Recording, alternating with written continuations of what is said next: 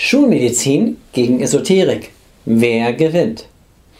Das ist so ein wenig wie Schwarz gegen Weiß, Gut gegen Böse, Hell gegen Dunkel und je nach Sichtweise und je nach eigenem Weltbild sagen die einen, du bist ein Fachidiot, du kennst dich nur damit aus und die anderen sagen, du hast überhaupt nichts Richtiges studiert, du kannst dich da gar nicht mit auskennen, du bist ja dumm wie ein Stück Holz oder Stück Brot. Natürlich sagt man das nicht öffentlich.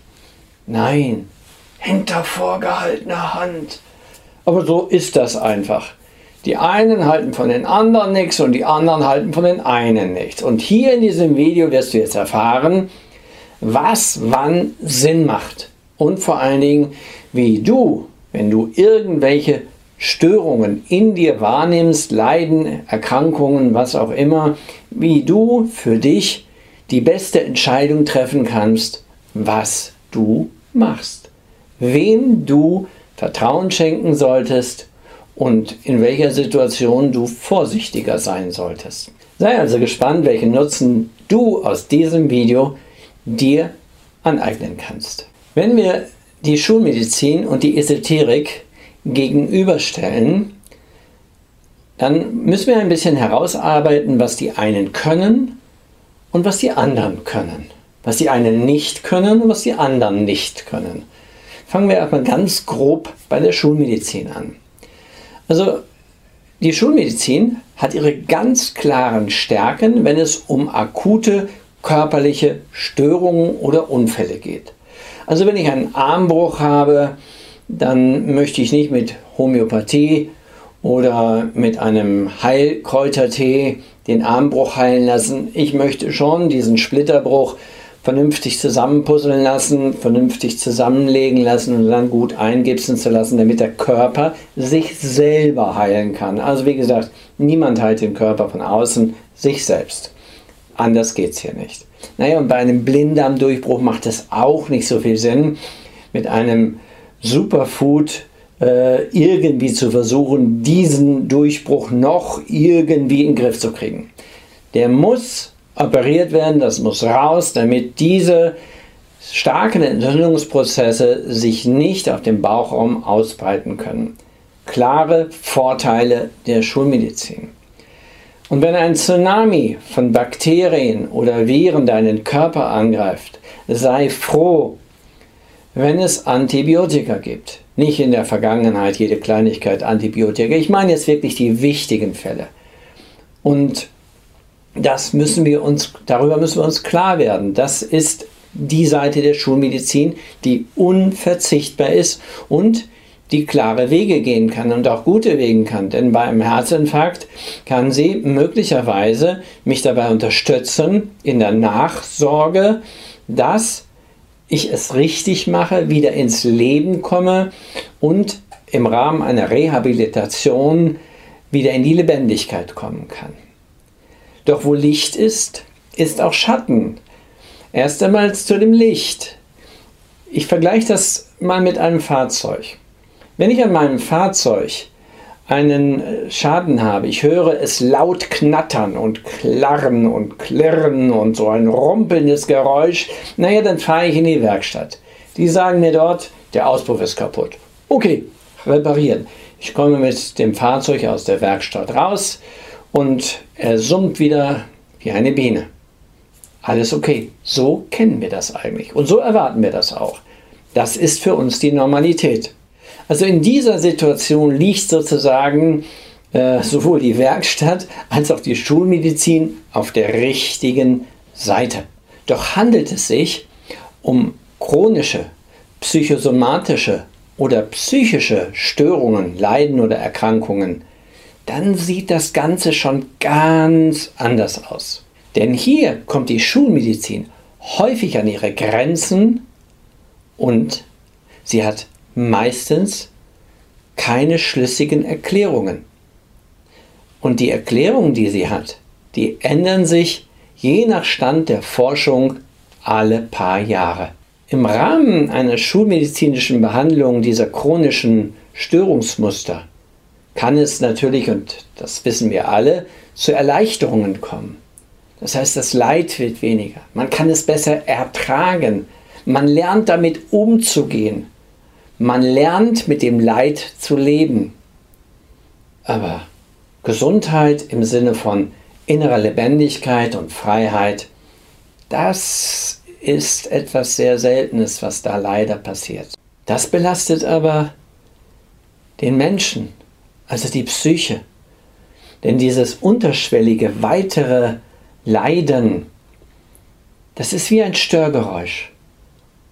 Und dieses Störgeräusch, es verschlingt wie ein schwarzes Loch Energie und Kraft, Lebensenergie und Lebenskraft.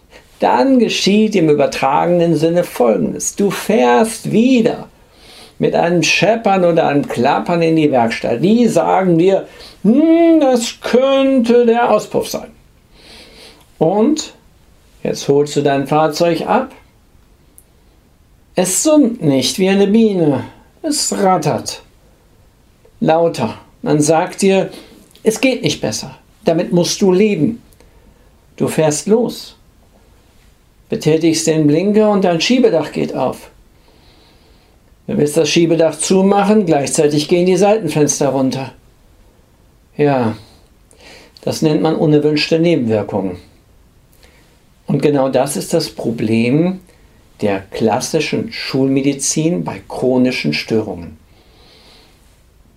Das System Mensch ist natürlich Milliarden, Milliardenfach komplexer als das System Auto. Aber an dem Beispiel kann man es gut erklären.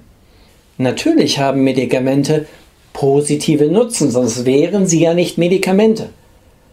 Und manchmal muss man diese Unwissenheit einfach in Kauf nehmen, die Unwissenheit, dass wir eigentlich mit diesen Medikamenten, die einen positiven Effekt haben, auch negative Effekte düngen. Aber warum düngen wir die negativen Effekte? Das würde in einer Werkstatt ja nur passieren, wenn die Leute nicht wüssten, wie sie die Elektronik verkabeln oder wie sie was am besten wieder zusammenschrauben und schalten. Und genau das passiert in unserem Körper. Der Körper, das komplexeste System, das wir kennen, es ist komplexer als das Universum.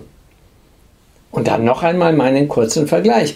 Ein Coronavirus ist nicht lebendig. Und kein Wissenschaftler der Welt hat es bis heute verstanden. Es ist nur ein biologisches Programm. Der Körper und das Gehirn ist Billionen, Billionenfach komplexer. Deshalb gibt es diese problematischen Nebenwirkungen.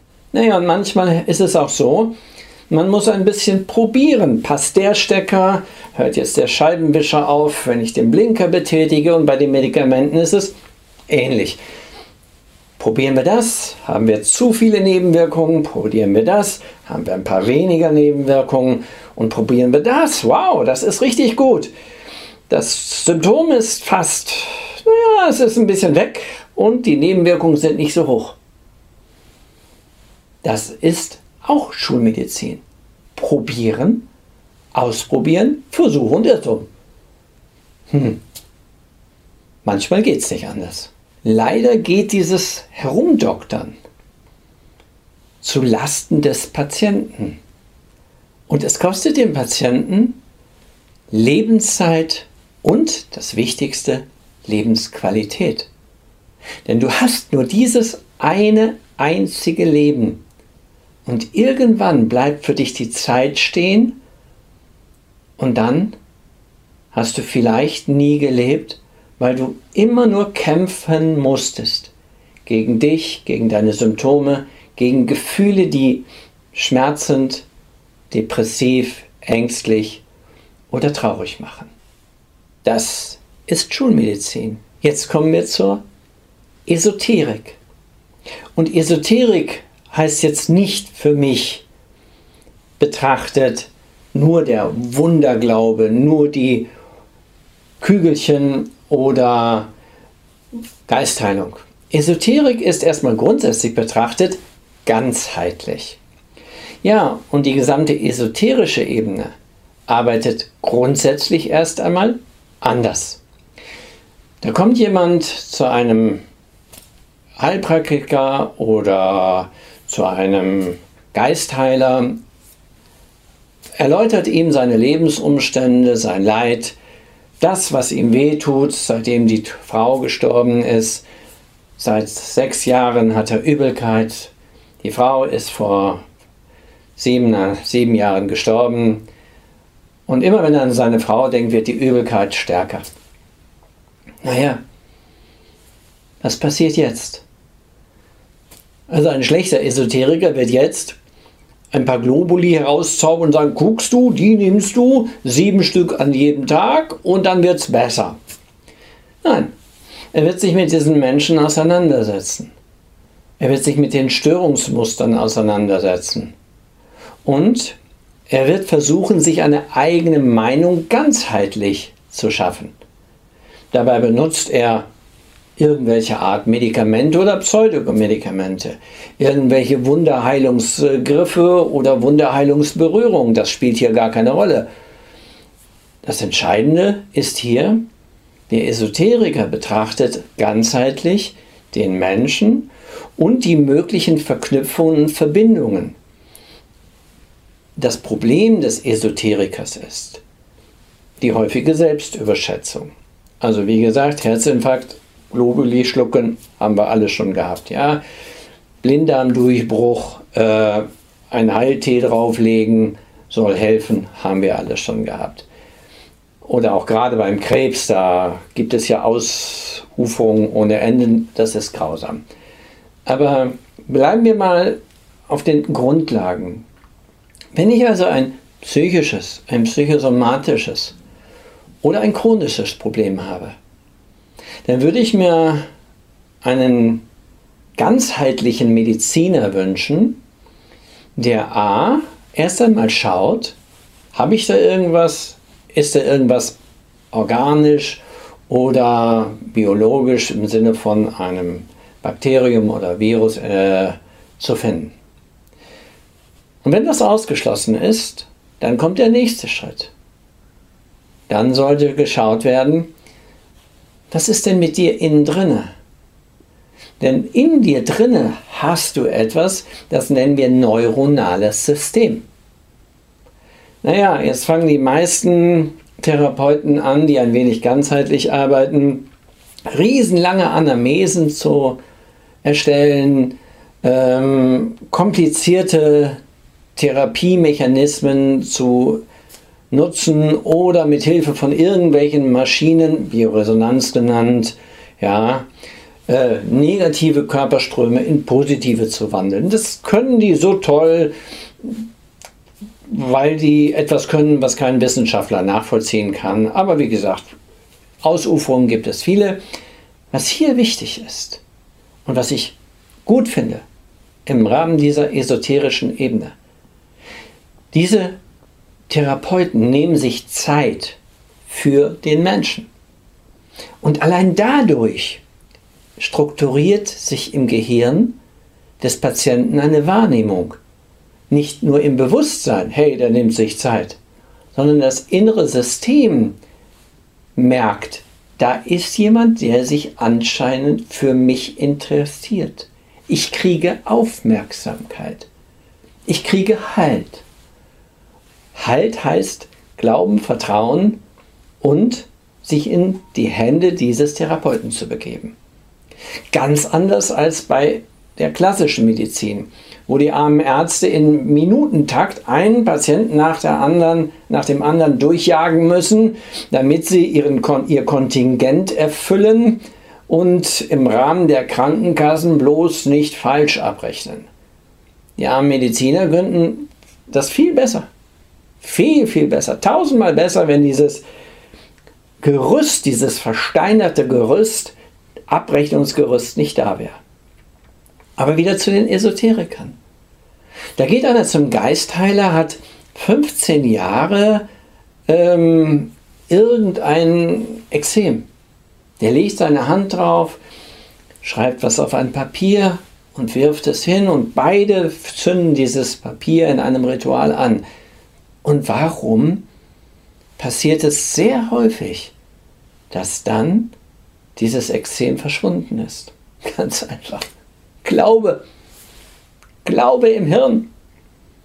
Denn unsere gesamte Welt besteht nur aus Glaube. Du glaubst es nicht? Du glaubst, dass dieses komische Zeug, was man so in der Hand hält, wir nennen es Geld, überall angenommen wird. Du machst natürlich Wissen daraus, weil wenn Glaube sich immer wieder bestätigt, wird Wissen daraus. Du glaubst, wenn du an Hypnose glaubst, dass ein Hypnotiseur Macht hat und dich hypnotisieren kann. Schnipp, schnapp, schnui und du bist weg. Du glaubst, dass eine Operation dir helfen kann obwohl es eine Scheinoperation war. In Amerika 50 Arthrose, Kniearthrose, endoskopisch operiert. 50 eine Methode. Endoskopisch heißt also mit einem kleinen Schnitt, Kamera, Skalpell, alles durch diesen kleinen Schnitt geschoben. Man ist bewusst wach dabei, sieht es auf einem Monitor.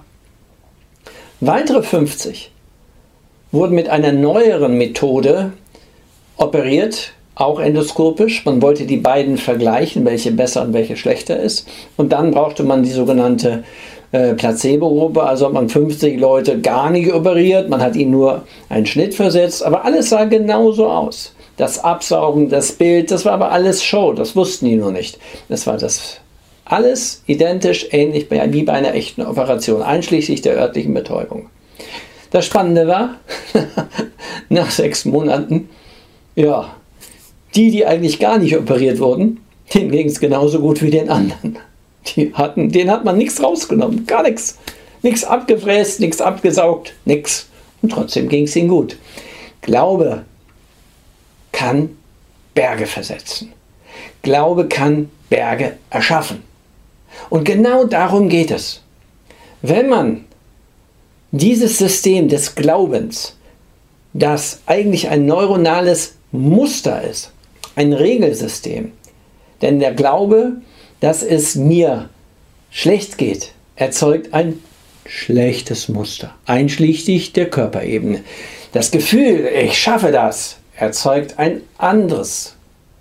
Und wenn ich ein Geräusch höre unter meinem Bett, dann erzeugt allein dieses Geräusch durch das Wissen von Einbrechern. Bum, bum, bum, bum, bum, bum, bum. Während wenn ich keine Ahnung hätte und auf einer Insel der Friedseligkeit leben würde und ich wüsste, da sind Mäuse, dann würde dieses Geräusch unter meinem Bett überhaupt nicht stören. Ich wüsste, da laufen gerade ein paar Mäuse rum. Die sind hier normal. Der Glaube erzeugt Realitäten. Und er verändert innere Realitäten. Und er ermöglicht Heilungen. Selbstheilung, es sind immer Selbstheilungen. Und genau das ist der Vorteil esoterischer Prozesse.